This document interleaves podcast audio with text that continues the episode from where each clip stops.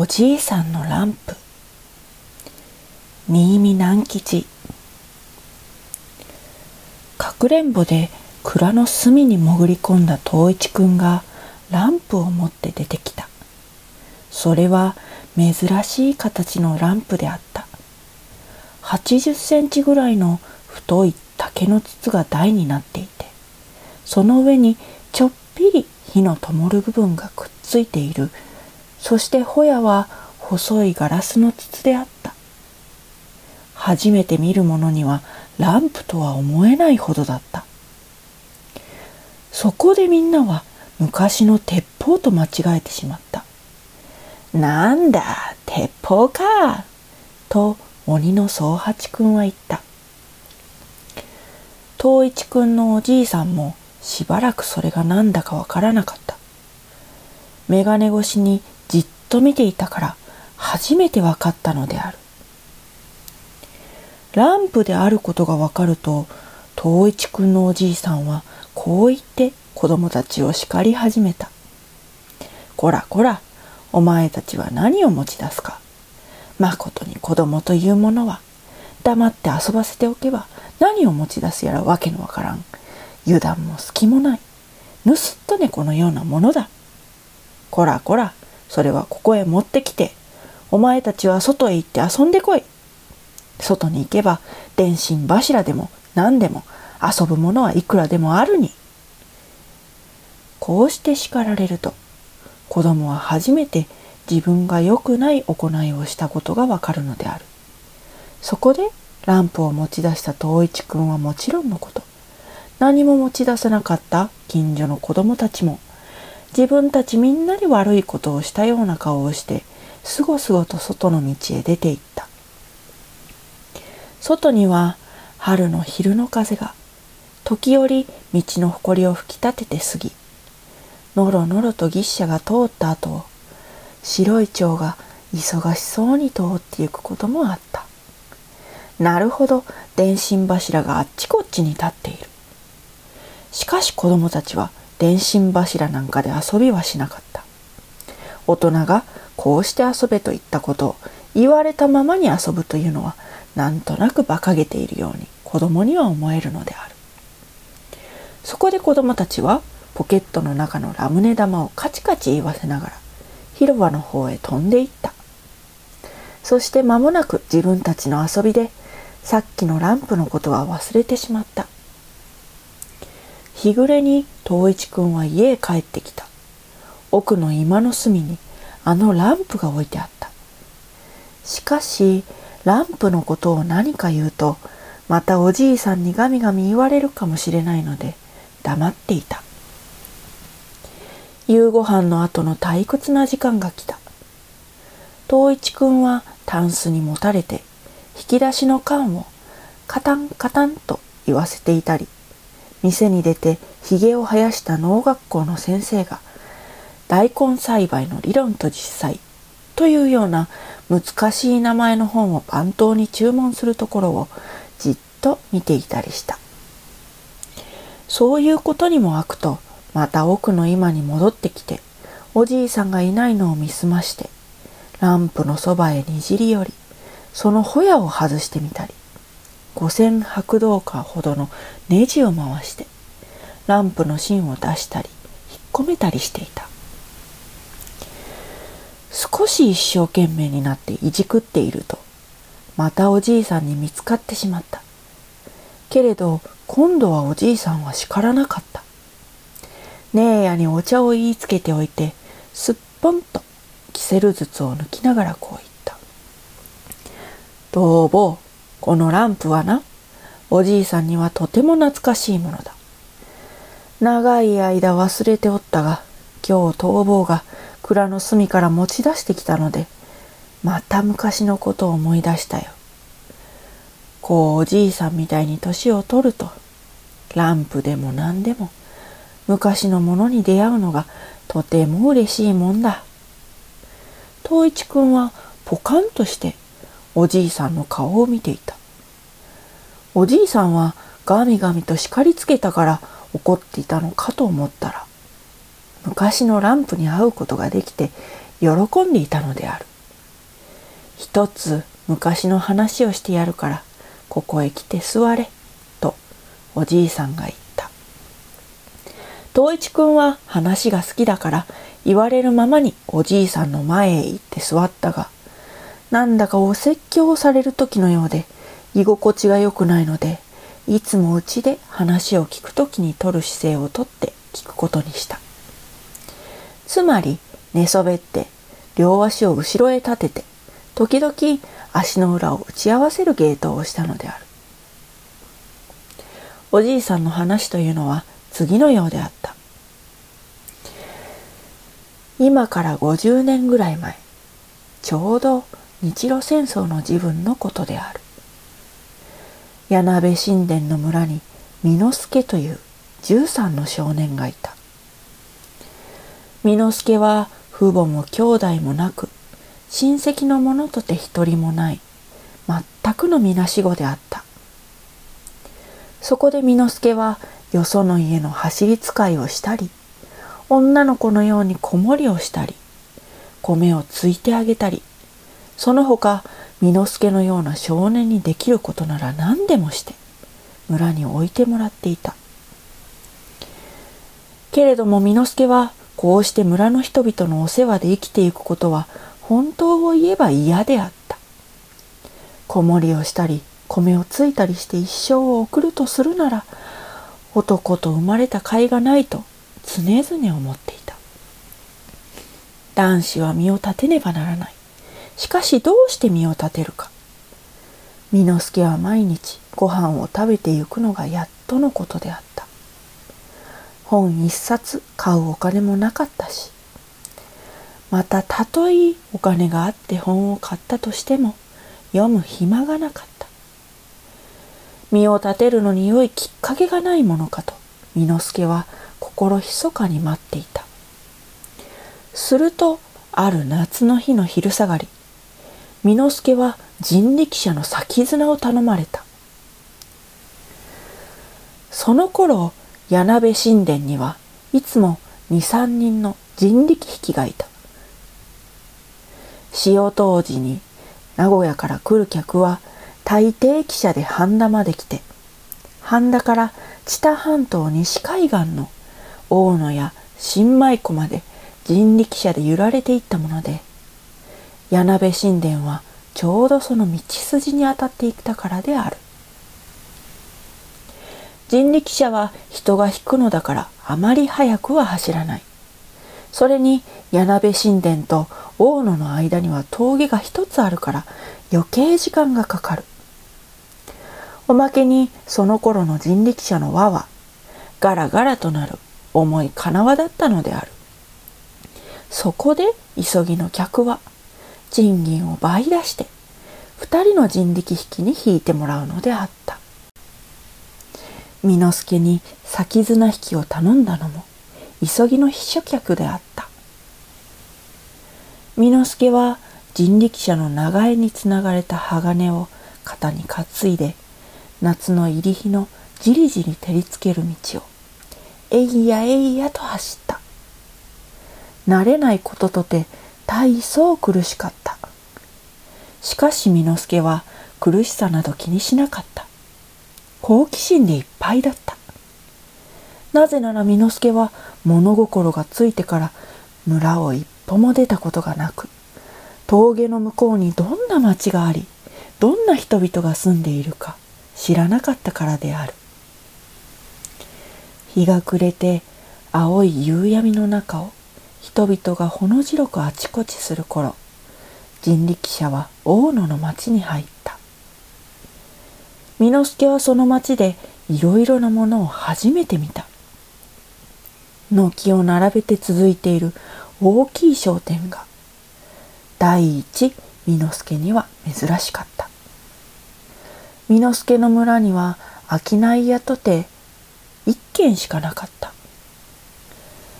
駄菓子わらじ糸くりの道具公約貝殻に入った目薬その他村で使う大抵のものを売っている小さな店が一軒きりしかなかったのである。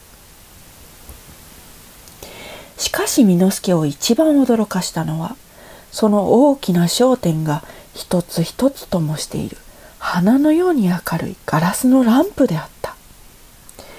巳之助の村では夜は明かりなしの家が多かった。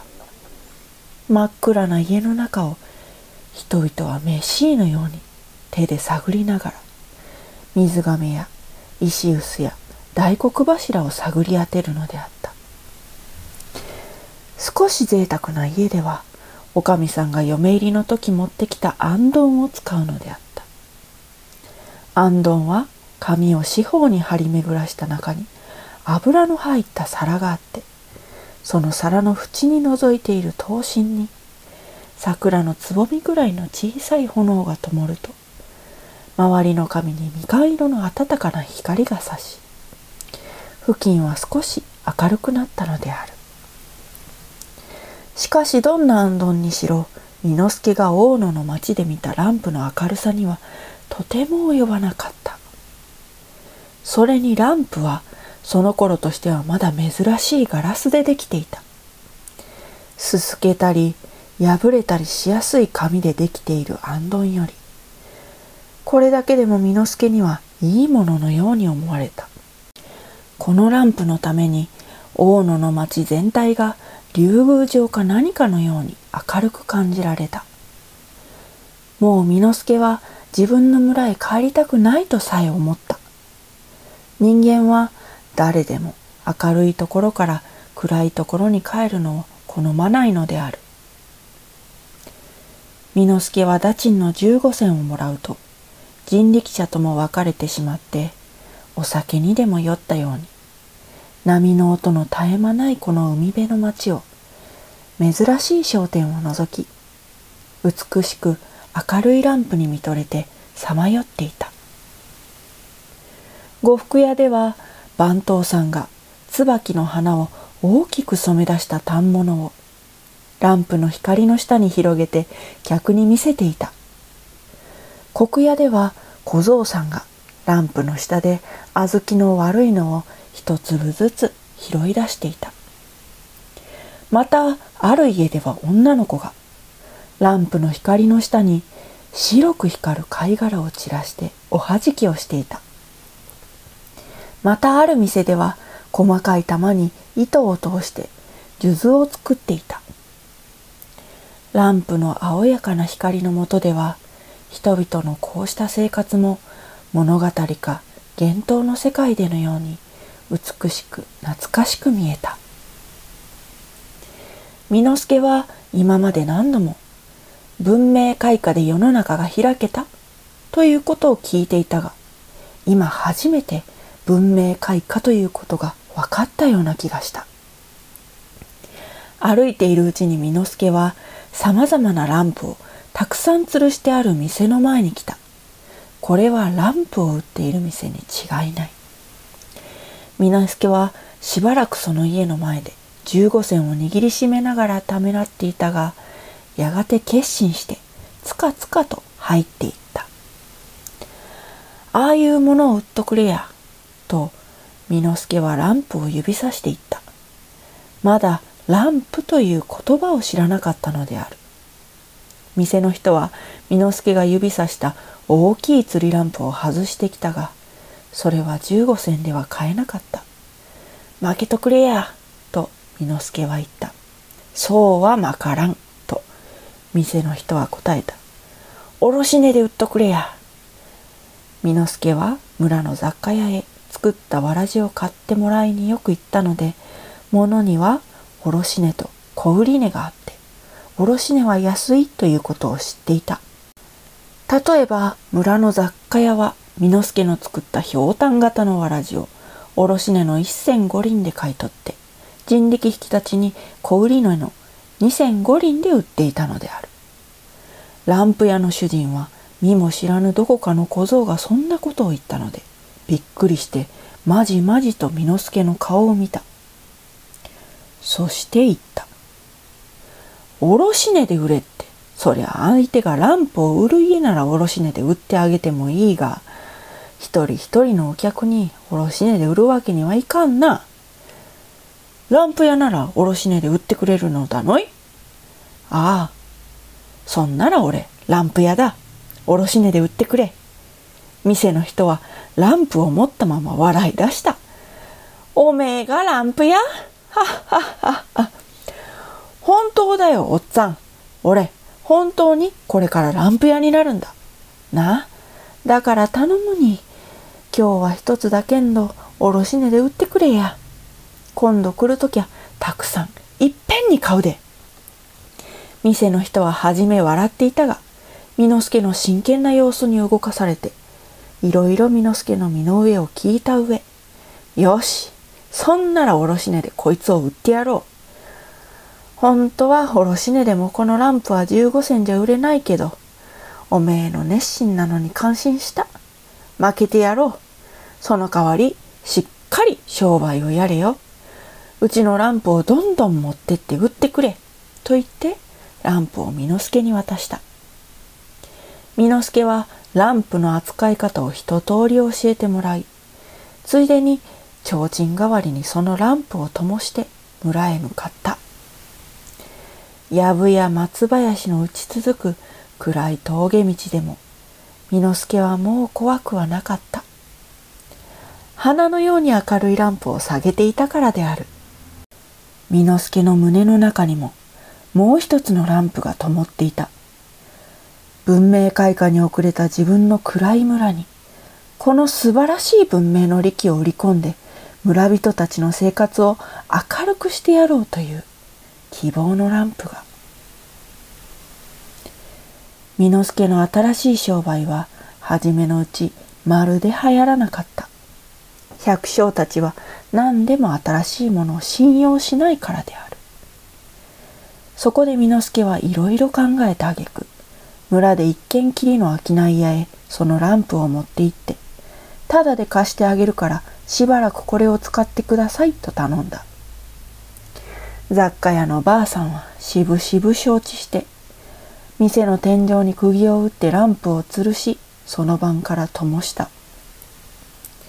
5日ほど経って、美之助がわらじを買ってもらいに行くと、雑貨屋のばあさんはニコニコしながら、こりゃ大変便利で明るうて、夜でもお客がよう来てくれるし、釣り線を間違えることもないので、気に入ったから買いましょう、と言った。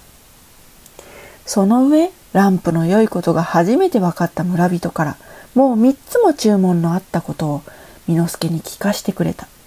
美之助は飛び立つように喜んだ。そこで雑貨屋のばあさんからランプの台とわらじの台を受け取ると、すぐその足で走るようにして大野へ行った。そしてランプ屋の主人に訳を話して、足りないところは貸してもらい、三つのランプを買ってきて注文した人に売った。これから美之助の商売は流行ってきた。はじめは注文を受けただけ大野に買いに行っていたが、少し金が貯まると注文はなくてもたくさん買い込んできた。そして今はもうよその家の走り使いや子守をすることはやめて、ただランプを売る商売だけに打ち込んだ。物干し台のような枠のついた車を仕立てて、それにランプやホヤなどをいっぱい吊るし、ガラスの触れ合う涼しい音をさせながら、美之助は自分の村や付近の村々へ売りに行った。美之助はお金も儲かったが、それとは別に、この商売が楽しかった。今まで暗かった家に、だんだん美之助の売ったランプが灯ってゆくのである。暗い家に美之助は文明開化の明るい火を一つ一つ灯してゆくような気がした。美之助はもう青年になっていた。それまでは自分の家とてはなく、区長さんのところの軒の傾いた納屋に住ませてもらっていたのだが、小金がたまったので自分の家も作った。すると世話してくれる人があったのでお嫁さんももらった。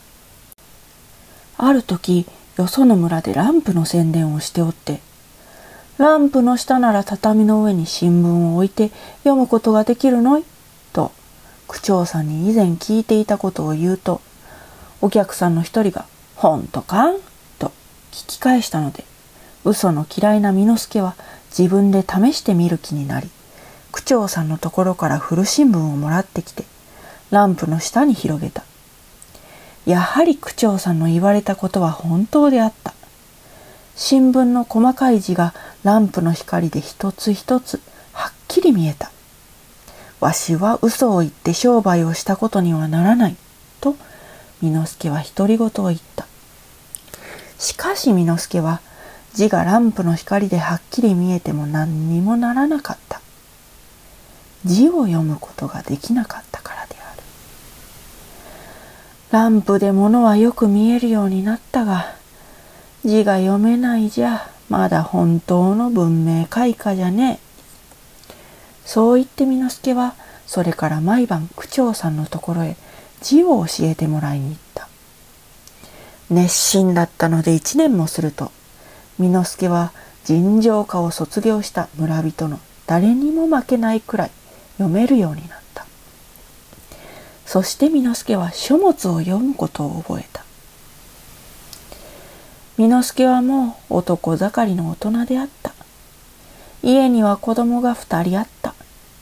自分もこれでどうやら独り立ちができたわけだ。まだ身を立てるというところまでは言っていないけれども、と時々思ってみて、その都度心に満足を覚えるのであった。さてある日、美之助がランプの芯を仕入れに大野の町へやってくると、五六人の妊婦が道の旗に穴を掘り、太い長い柱を立てているのを見た。その柱の上の方には腕のような木が2本ついていて、その腕木には白い瀬戸物のだるまさんのようなものがいくつか乗っていた。こんな奇妙なものを道の脇に立てて何にするのだろうと思いながら少し先に行くと、また道端に同じような高い柱が立っていて、それにはスズメが腕木に止まって泣いていた。この奇妙な高い柱は50メートルぐらい間を置いては道の脇に立っていた。美之助はついに日向でうどんを干している人に聞いてみた。するとうどん屋は、電気とやらいうもんが今度引けるだげな。そいでもランプはいらんようになるだげな。と答えた。美之助にはよく飲み込めなかった。電気のことなどまるで知らなかったからだ。ランプの代わりになるものらしいのだが、そうとすれば電気というものは明かりに違いあるまい。明かりなら家の中に灯せばいいわけで、何もあんなとてつもない柱を道の黒に何本も追っ立てることはないじゃないかと、伊之助は思ったのである。それから一月ほど経って、美之助がまた大野へ行くと、この間建てられた道の旗の太い柱には、黒い鋼のようなものが数本渡されてあった。黒い鋼は柱の腕木に乗っているだるまさんの頭を一巻きして次の柱へ渡され、そこでまただるまさんの頭を一巻きして次の柱に渡され、こうしてどこまでも続いていた。注意してよく見ると、ところどころの柱から黒い鋼が2本ずつだるまさんの頭のところで分かれて家の軒場につながれているのであった。へえへえ、電気とやらいうもんは明かりが灯るもんかと思ったら、これはまるで鋼じゃねえか。スズメやツバメのええ休み間というもんよ。と、美之助が一人で嘲笑いながら、知り合いの甘酒屋に入っていくと、いつも土間の真ん中の半台の上に吊るしてあった大きなランプが、横の壁の辺に取り片付けられて、後にはそのランプをずっと小さくしたような石油入れのついていない変な格好のランプが丈夫そうな鋼で天井からぶら下げられてあった。なんだやい変なものを吊るしたじゃねえか。あのランプはどこか悪くでもなったかやい？と、美之助は聞いた。すると、甘崎屋が、ありゃ、今度引けた電気というもんだ。火事の心配がのうて明るうてマッチはいらぬしなかなか便利なもんだ。と答えた。へへんてこれんなものをぶら下げたもんよ。これじゃ甘酒屋の店もなんだか間が抜けてしまった。客も減るだろうよ。甘酒屋は相手がランプ売りであることに気がついていたので伝統の便利なことはもう言わなかった。なあ甘酒屋のとっつぁん見なよ。あの天井のとこ長年のランプのすすであそこだけ真っ黒になっとるに。ランプはもうあそこについてしまったんだ。今になって電気たらいう便利なもんができたからとてあそこから外されてあんな壁の隅っこに引っ掛けられるのはランプがかわいそうよ。こんな風に巳之助はランプの肩を持って伝統の良いことは認めなかった。ところで間もなく晩になって誰もマッチ一本すらなかったのに突然甘酒屋の店が真昼のように明るくなったので巳之助はびっくりした。あまり明るいので巳之助は思わず後ろを振り向いて見たほどだった。美濃さん、これが電気だよ。美之助は歯を食いしばって長い間伝統を見つめていた。敵でも睨んでいるような顔つきであった。あまり見つめていて目の玉が痛くなったほどだった。美濃さん、そう言っちゃなんだが、とてもランプで太刀打ちはできないよ。ちょっと外へ首を出して町通りを見てごらんよ。巳之助はむっつりと入り口の障子を開けて通りを眺めた。どこの家、どこの店にも甘酒屋のと同じように明るい伝統が灯っていた。光は家の中に余って道の上にまでこぼれ出ていた。ランプを見慣れていた巳之助には眩しすぎるほどの明かりだった。巳之助は悔しさに肩で息をしながら、これも長い間眺めていた。ランプの手強い敵が出てきたわい、と思った。以前には文明開化ということをよく言っていた巳之助だったけれど、伝統がランプより一段進んだ文明開化の利器であるということはわからなかった。利口な人でも自分が職を失うかどうかというような時には物事の判断が正しくつかなくなることがあるものだ。その日から巳之助は伝統が自分の村にも惹かれるようになることを心密かに恐れていた。伝統が灯るようになれば村人たちはみんなランプをあの甘酒屋のしたように壁の隅に吊るすか蔵の2階にでもしまい込んでしまうだろう。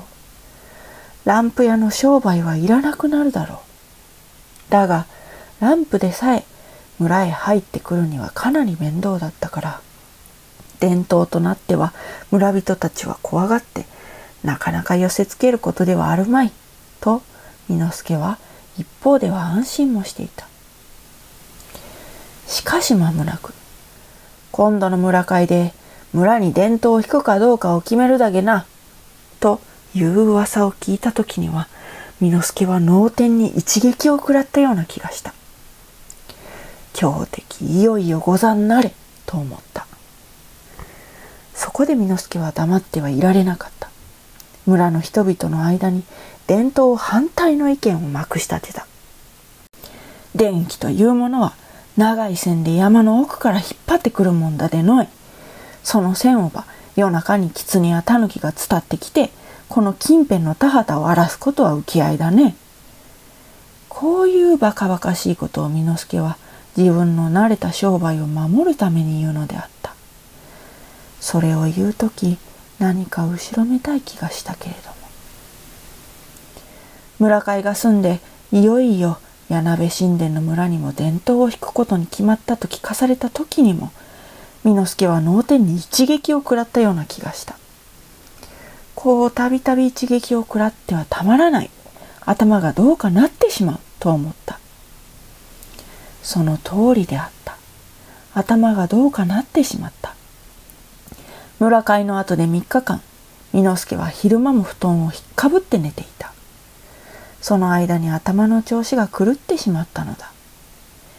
巳之助は誰かを恨みたくてたまらなかった。そこで村会の議長の役をした区長さんを恨むことにした。そして区長さんを恨まねばならぬわけをいろいろ考えた。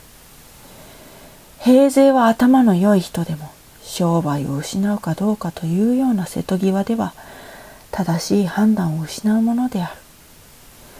とんでもない恨みを抱くようになるものである。菜の花畑の暖かい月夜であった。どこかの村で春祭りの支度に打つ太鼓がとほとほと聞こえてきた。巳之助は道を通って行かなかった。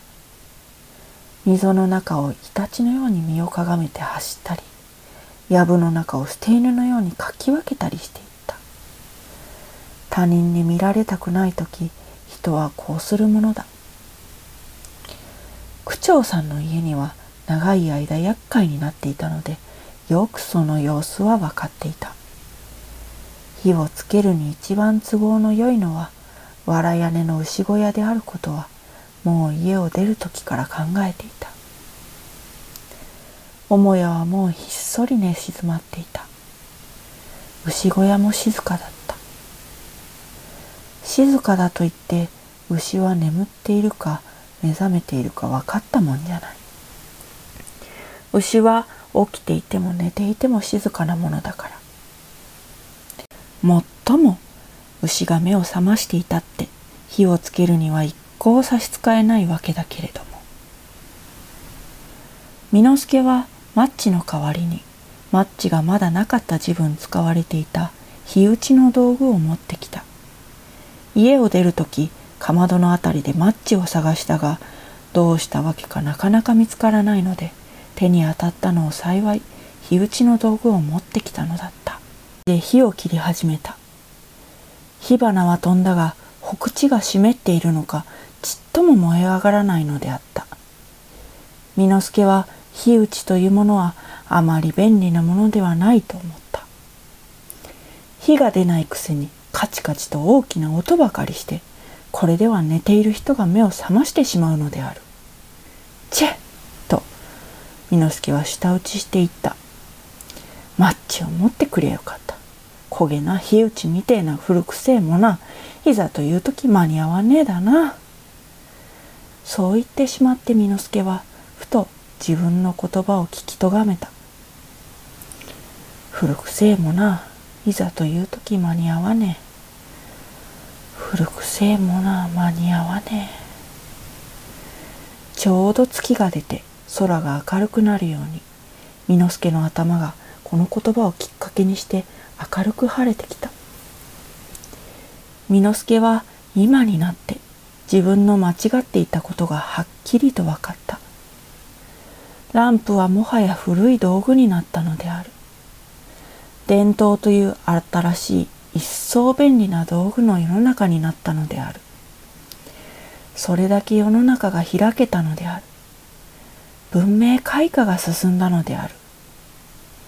巳之助もまた日本のお国の人間なら日本がこれだけ進んだことを喜んでいいはずなのだ。古い自分の商売が失われるからとて世の中の進むのに邪魔しようとしたり何の恨みもない人を恨んで火をつけようとしたのは男として何という見苦しいざまであったことか。世の中が進んで古い商売がいらなくなれば男らしくすっぱりその商売は捨てて世の中のためになる新しい商売に変わろうじゃないか。巳之助はすぐ家へ取って返した。そしてそれからどうしたか。寝ているおかみさんを起こして今家にあるすべてのランプに石油を継がせた。おかみさんはこんな夜更けに何をするつもりか巳之助に聞いたが巳之助は自分がこれからしようとしていることを聞かせればおかみさんが止めるに決まっているので黙っていた。ランプは大小さまざまのが皆で50ぐらいあった。それに皆石油を継いだ。そしていつも商いに出る時と同じように車にそれらのランプを吊るして外に出た。今度はマッチを忘れずに持って。道が西の峠に差し掛かるあたりに半田池という大きな池がある。春のことでいっぱい叩いた水が月の下で銀盤のように煙光っていた。池の岸には藩の木や柳が溝の中を覗くような格好で立っていた。巳之助は人気のないここを選んできた。さて巳之助はどうするというのだろう。巳之助はランプに火を灯した。一つともしてはそれを池の縁の木の枝に吊るした。小さいのも大きいのも取り混ぜて木にいっぱい吊るした。一本の木で吊るしきれないとその隣の木に吊るした。こうしてとうとうみんなのランプを三本の木に吊るした。風のない夜でランプは一つ一つが静かにまじろがず燃え辺りは昼のように明るくなった。明かりを慕って寄ってきた魚が水の中にキラリキラリとナイフのように光った。わしの商売のやめ方はこれだと巳之助は一人で言った。しかし立ち去りかねて長い間両手を垂れたままランプの鈴なりになった木を見つめていた。ランプ。ランプ。懐かしいランプ。長野年月馴染んできたランプ。わしの商売のやめ方はこれだ。それから巳之助は池のこちら側の王冠に来た。まだランプは向こう側の岸の上に皆灯っていた。五十いくつが皆灯っていた。そして水の上にも五十いくつの逆さまのランプが灯っていた。立ち止まって巳之助はそこでも長く見つめていた。ランプランプ。懐かしいランプ。やがて巳之助はかがんで足元から石ころを一つ拾った。そして一番大きく灯っているランプに狙いを定めて力いっぱい投げた。パリンと音がして大きい火が一つ消えた。お前たちの時勢は過ぎた。世の中は進んだ。と巳之助は言った。そしてまた一つ石ころを拾った。2番目に大きかったランプがパリーンとなって消えた。世の中は進んだ。電気の時勢になった。3番目のランプを割った時巳之助はなぜか涙が浮かんできてもうランプに狙いを定めることができなかった。こうして巳之助は今までの商売をやめた。それから町に出て新しい商売を始めた。本屋になったのである。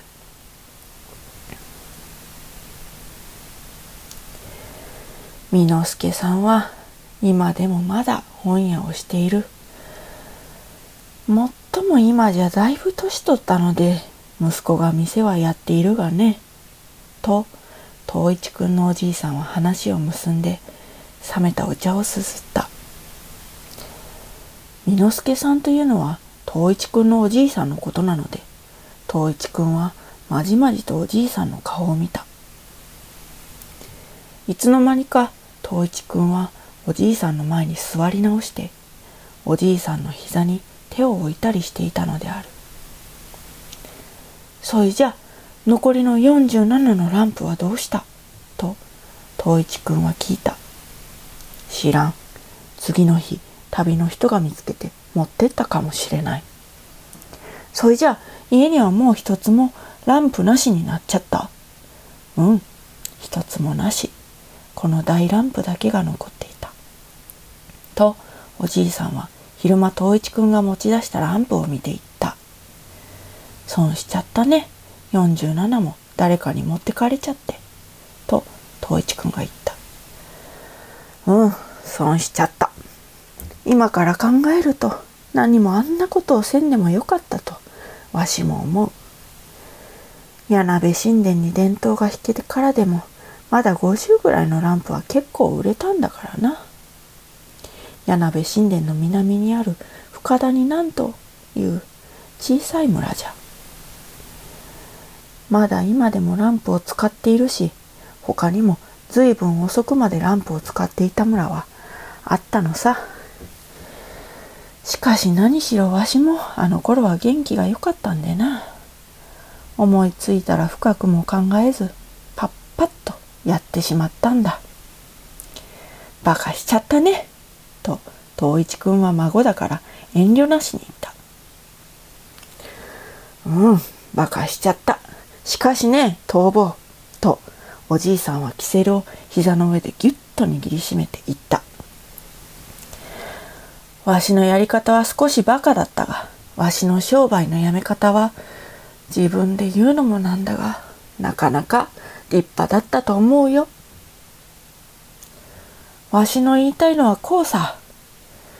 日本が進んで自分の古い商売がお役に立たなくなったら、すっぱりそいつを捨てるのだ。いつまでも汚く古い商売にかじりついていたり、自分の商売が流行っていた昔の方が良かったと言ったり、世の中の進んだことを恨んだり、そんな育児のねえことは決してしないということだ。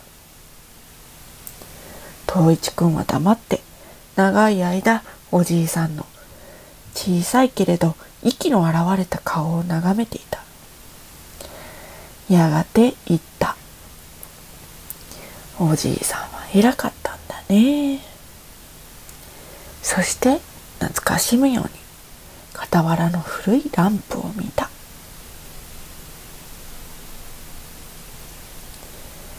おしまい。